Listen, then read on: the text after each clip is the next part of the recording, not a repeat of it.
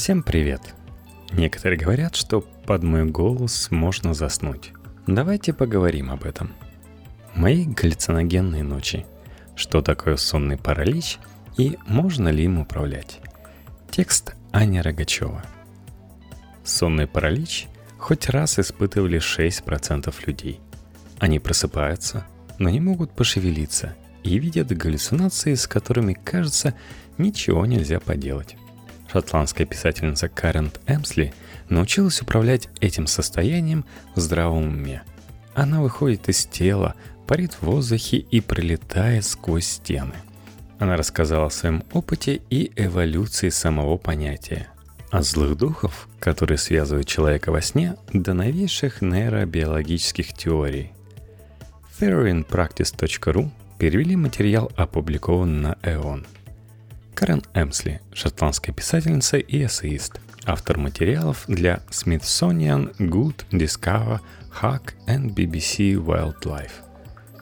Я лежу в своей постели. Если вы сейчас войдете в комнату, вам покажется, что я сплю. Мои веки с виду закрыты, но на самом деле они еле заметно дрожат. Только ими я сейчас и могу пошевелить. Я нахожусь в сознании, но не могу окликнуть вас. Тело полностью оцепенело и не слушается. Мы все бываем парализованы, когда наш мозг находится в фазе быстрого сна или БДГ-фазе. На этой стадии возникает сновидение. Если мы не будем обездвижены в этот момент, мы начнем действовать соответственно событиям во сне, подвергая опасности как самих себя, так и спящих рядом партнеров – но иногда, если мы нарушаем режим сна или очень сильно устаем, все идет наперекосяк. Мы просыпаемся и находимся в сознании, но БДГ-фаза продолжается. Тело неподвижно, а предельно встревоженный мозг при этом взрывается яркими картинками сновидений. Феномен такого пробуждения во время фазы быстрого сна называется сонный паралич – БДГ-фаза, быстрые движения глаз, Rapid Eye Movement, характеризуется повышенной активностью головного мозга. Личный опыт пребывания в этом состоянии может быть ужасающим. Запертый в парализованном теле, вы можете слышать, что в ваш дом пробрались злоумышленники, или чувствовать, как что-то очень тяжелое давит на грудь, выжимая воздух из ваших легких – из-за галлюцинаций чувственные ощущения начинают буквально перекрикивать друг друга. Тут и зловещие голоса, и сверхъестественные существа, и странные световые эффекты. Может казаться, будто к вам прикасается, куда-то волокут или стаскивает с вас одеяло, а вы бессильно этому препятствовать. Я познакомился с этим пугающим ощущением еще в детстве, но то, что не одиноко, поняла намного позже – Вместе со мной подобное испытывает как минимум 6% населения планеты. А первые описания таких явлений появились более тысячи лет назад. Тогда, правда, это классифицировали как общение с демонами сладострастия, мифическими чудовищами или призраками. С точки зрения культурного контекста сообщения о таких встречах могут серьезно различаться.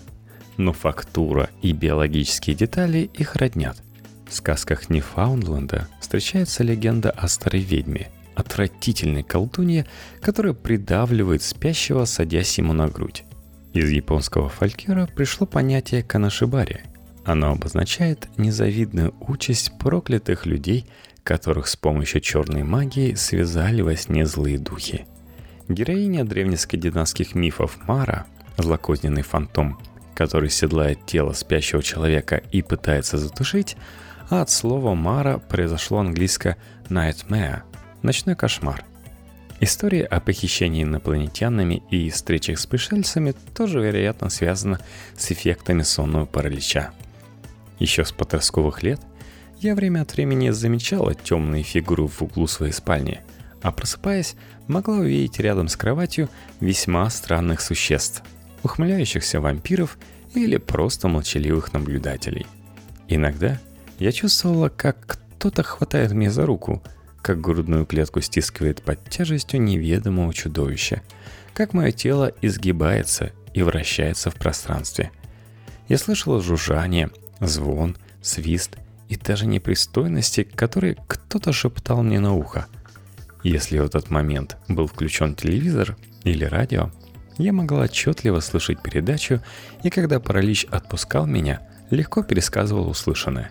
Если кто-то входил в комнату, раздавался звук дверного звонка, лаяла собака или, как действительно однажды произошло, отключали электричество, я полностью это осознавала.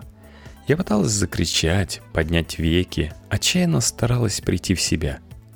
Все эти малоприятные артефакты, которые сонный паралич предоставляет в избытке, не раз порождали сюжеты для страшилок и триллеров. Как давний пациент, я разделяю такую точку зрения. Но как писатель и кинорежиссер, я вижу это по другим углом. Помимо острого ужаса, сонный паралич приносит и другие ощущения.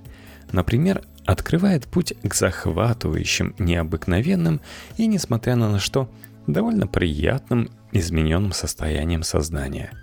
Одно из таких – состояние осознанного сновидения. Пребывая в нем, вы можете управлять своими снами, путешествовать по самым невероятным местам и общаться с нереальными существами, которых создал ваш собственный разум. Также экстраординарные впечатления приносят опыт внетелесного переживания – осознаваемое ощущение отделения от физического тела и свободного перемещения в воздухе, вплоть до прохождения сквозь стены и окружающие предметы. Часто во время такого выхода из тела можно посмотреть вниз и увидеть себя самого со стороны.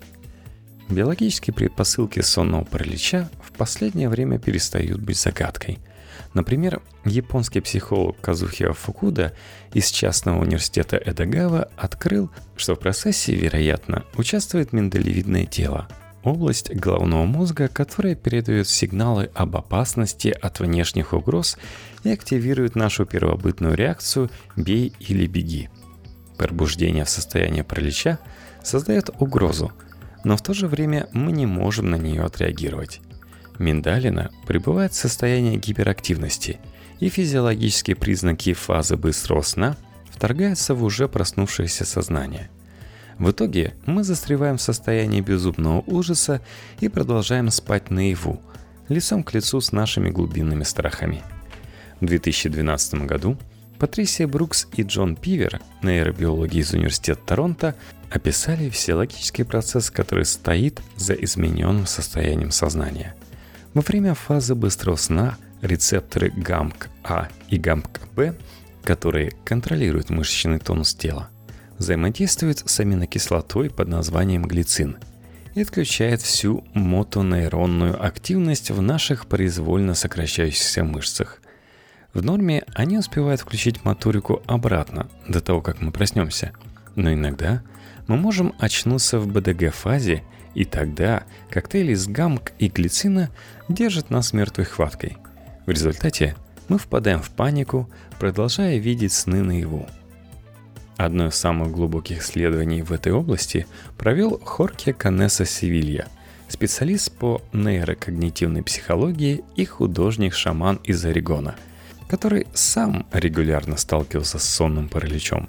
Именно его пример помог мне преодолеть чудовищный страх – в своей книге «Борьба с призраками» Wrestling with Ghost 2004 года он демонстрирует нестандартный подход к теме, объясняя явление сонного паралича с научно-исследовательской точки зрения, но не скрывая при этом своего личного любопытства. Благодаря Канеса Севилья я осознал, что у людей, подверженных сонному параличу, есть уникальная возможность осознанно видеть сны. И стоит только захотеть, она может превратиться в полноценный контроль над сновидениями. Это логично, ведь и осознанное сновидение, и сонный паралич считаются так называемыми пограничными состояниями. Однако, по мнению психолога Джеймса Чейна из Университета Ватерлоу, Канада, все же есть серьезные отличия. Во время осознанного сновидения трезвая осмысленность, свойственная бодрствованию, проникает в ваш сон, а во время сонного паралича все наоборот. Образность, свойственная самым ярким сновидениям, вторгается в сознание бодрствующего человека. Кеннеса Севилья разработал специфическую, очень четкую методику, позволяющую свободно переходить из одного пограничного состояния в другое. Как и любой человек, подверженный сонному параличу, я время от времени проваливалась в состояние осознанного сновидения, но не понимала толком, как именно это происходит. Не понимала я и того, что могу сама инициировать этот переход. Борьба с призраками объяснила, как это сделать, а также заставила меня задуматься о том, что подверженный сонному параличу можно воспринимать не только как проклятие, но и как великий дар. Системы Канеца Севилья по названием SPS Sleep Paralyzing Signaling предназначены для того, чтобы использовать самосознание для перехода от одного пограничного состояния к другому, от кошмара к удовольствию. Система учит фокусировать внимание на определенных частях тела, представлять себя вращающимся в пространстве – а также применять навыки медитации, осознанного дыхания и расслабления, чтобы успешно справиться со страхом, вызванным параличом. Используя эту методику, я могу по своей воле перейти от пугающего бодрствования к управляемому сновидению, оставив активной лишь малую часть сознания, достаточную для того, чтобы влиять на происходящее во сне. На самом деле, перейти от состояния сонного паралича к осознанному сновидению – серьезное достижение. Если тебя оседлало привидение, сохранять здравый рассудок довольно сложно. Я редко могу зафиксировать точный момент, когда спокойная осознанность сменяет страх. Но если это происходит, меня тут же уносит в мир сюрреалистичных пейзажей и насыщенных красок. Я часто возвращаюсь в одни и те же места, пространство, которое сама создаю. Среди них есть портовый город со сложным рисунком улиц, изысканными зданиями, бассейнами и системой подземных сооружений. Белый, синий, желтый и зеленый цвета там гораздо ярче, чем когда-либо виденные мной в реальности. Есть еще невероятные природные ландшафты, Например, прибрежная полоса с отвесными скалами, окруженная густыми лесами. Я знаю эти места как свои пять пальцев. Могу легко нарисовать их подробные карты. Каждый раз я могу выбирать, куда отправиться. Могу выбирать, буду я передвигаться пешком или полечу по воздуху. Эти миры населены людьми, и будь то мои знакомые или вымышленные герои, ныне живущие или умершие, я могу с ними поговорить. Во время таких сновидений я все четко осознаю. Часто в таких снах я испытываю ощущение полета – свободного плавания или резкого перемещения в пространстве. Но иногда я чувствую кое-что другое. Этому состоянию свойственны ощущения и полета, и парения, но все же оно ими не исчерпывается.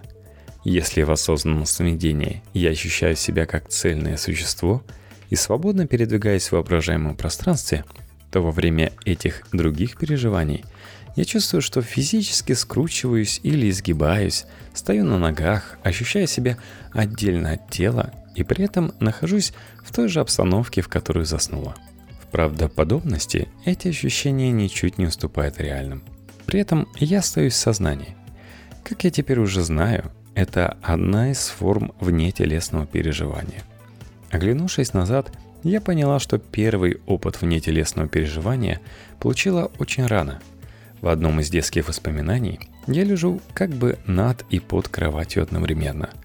Позже я форсировала возникновение таких ощущений прямо в состоянии паралича, просто от страха остаться в этом оцепенении. Если я кричу, думала я, но не издаю ни звука, если чувствую прикосновение, хотя меня никто не трогал, если я шевелю рукой, но она неподвижна, это значит, что мозг каким-то образом подает телу самостоятельные сигналы о движениях и ощущениях. А что если мозг даст этому невесомому телу команду отделиться от тела парализованного? И в конце концов у меня получилось. Во всяком случае, в моем воображении. Поначалу я слышала странные звуки, громкое гудение и свист.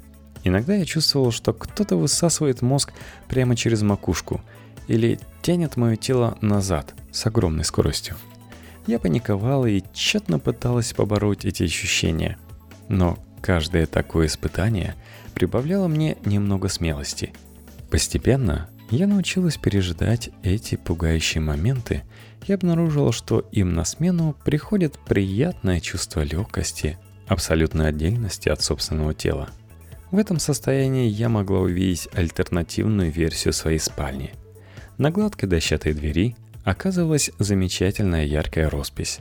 Деревья в саду тоже отличались от реальных. Иногда они были других видов, иногда другого размера, гораздо крупнее обычных. В одних случаях мне приходилось буквально перетаскивать себя с места на место, а в других я была легче пушинки и перемещалась свободно. Во время одного из этих внетелесных опытов я задумалась, что будет, если я попробую пройти сквозь закрытую дверь спальни или даже через массивную входную. Оказалось, что это не проблема. Я начала забавляться с этими ощущениями, проплывать из спальни в гостиную сквозь стены, входить и выходить из дома, не открывая дверь. Мне очень нравилось кружить таким образом дома и по двору. Я знаю, что с биологической и химической точки зрения разум и тело существуют в тесном единстве. И все-таки мои галлюциногенные ночи доказывали обратное. Что это за часть моего «я», которая, судя по всему, совершенно свободна от законов физики и даже границ моего тела. Помню, что я была очень встревожена после разговора с одним знакомым. Он посоветовал лишний раз не покидать свою оболочку – так как в мое отсутствие в него может селиться какая-то другая бродячая душа. Но тревога утихла после многочисленных бесед со специалистами. Нейробиология заворожила меня и помогла освободиться от суеверных страхов. Как мне удалось выяснить, физическое ощущение собственного «я», перемещающегося согласно законам гравитации, состоит из комплекса чувственных вводных – таких как положение в пространстве, ощущение баланса и движения, визуальные подсказки зрения. Все эти вестибулярные данные поступают из разных нейросетей, расположенных в разных отделах головного мозга. А сбор и обработка происходит в височно-теменном узле, переходной области мозга, которая расположена на пересечении височной и теменной долей коры больших полушарий. Когда мы бодрствуем – Височно-теменной узел находится в состоянии высокой активности, а вырабатывает информацию последовательно и эффективно. Однако, когда мы спим и видим сон, вестибулярные ощущения не приходят извне, а возникает внутри самого мозга. Во время фазы быстрого сна это иногда приводит к нашим чудесным полетам. Но эти же ощущения могут возникнуть во время сонного паралича, что и заставляет нас выходить из тела. Причина когнитивном диссонансе. Находясь в БДК-фазе, мы получаем вестибулярную информацию, которую мозг генерирует самостоятельно. Но бодрствующее сознание при этом рапортует о вестибулярных ощущениях в реальности. И те, и другие данные поступают в височно-теменной узел. Как утверждает Джеймс Чейн, во время сонного паралича мозг пытается урегулировать конфликт между движением и неподвижностью – между одновременным парением в воздухе и лежанием на кровати. Пытаясь обработать эту противоречивую информацию, мозг приходит к выводу, что некоторое сверхъестественное «я» отделилось от физической оболочки. Именно это часто и называют опытом внетелесного переживания. Такую точку зрения разделяет и Олаф Бланке, профессор неврологии из университетской клиники Дженевы – чьи работы за последние 10 лет помогли совершить прорыв в исследовании сонного паралича. Бланке продемонстрировал, что в ответ на искусственную стимуляцию электрическим током мозг генерирует вестибулярные ощущения и передает его в височно-теменной узел, точности повторяя характерные для БДГ фазы паттерн. В результате человек утрачивает чувство зафиксированности в собственном теле и описывает ощущение отделенности от себя – также следует особо отметить расположение височно-теменного узла, чуть выше ушей и прямо за ними ближе к затылку. Возможно, этим обусловлена иллюзия присутствия такого существа, стоящего за спиной, или просто вне зоны видимости, которые многие описывают как один из эффектов сонного паралича. Наверное, кто-то думает, что научное объяснение таких явлений, как сонный паралич, Осознанные сновидения и выход из тела мешают получению ярких впечатлений. Но лично для меня наука сделала этот опыт более насыщенным. Осознанные сны и внетелесные переживания захватывают меня еще больше, так как теперь я могу по своей воле управлять ощущениями, а небольшой испуг их только обостряет. по сей день я испытываю страх, когда просыпаюсь в парализованном состоянии. В конце концов, мое миндалевидное тело продолжает сигналить. Опасность, опасность. Но обретенное понимание этих процессов помогает мне преодолеть ужас и воспользоваться своим включенным сознанием, чтобы исследовать измененные состояния. Переход из одного в другое иногда ускользает от моего внимания. Но чем больше я знаю о том, что происходит внутри моего мозга, тем лучше я могу контролировать и тем интереснее становится опыт, который я получаю. Я снова лежу в своей постели. Если вы сейчас войдете в комнату, вам покажется, что я сплю. Но это не так. На самом деле я бодрствую и парю в воздухе, путешествую по фантастическим пейзажам из моих самых ярких снов. А если вы сами когда-нибудь проснетесь и не сможете пошевелиться, постарайтесь не паниковать. Напомните себе, что вы оказались на пороге сказочного мира, причудливой потайной страны, где физиология фазы быстрого сна любезно предоставит вашему бодрствующему сознанию целую игротеку –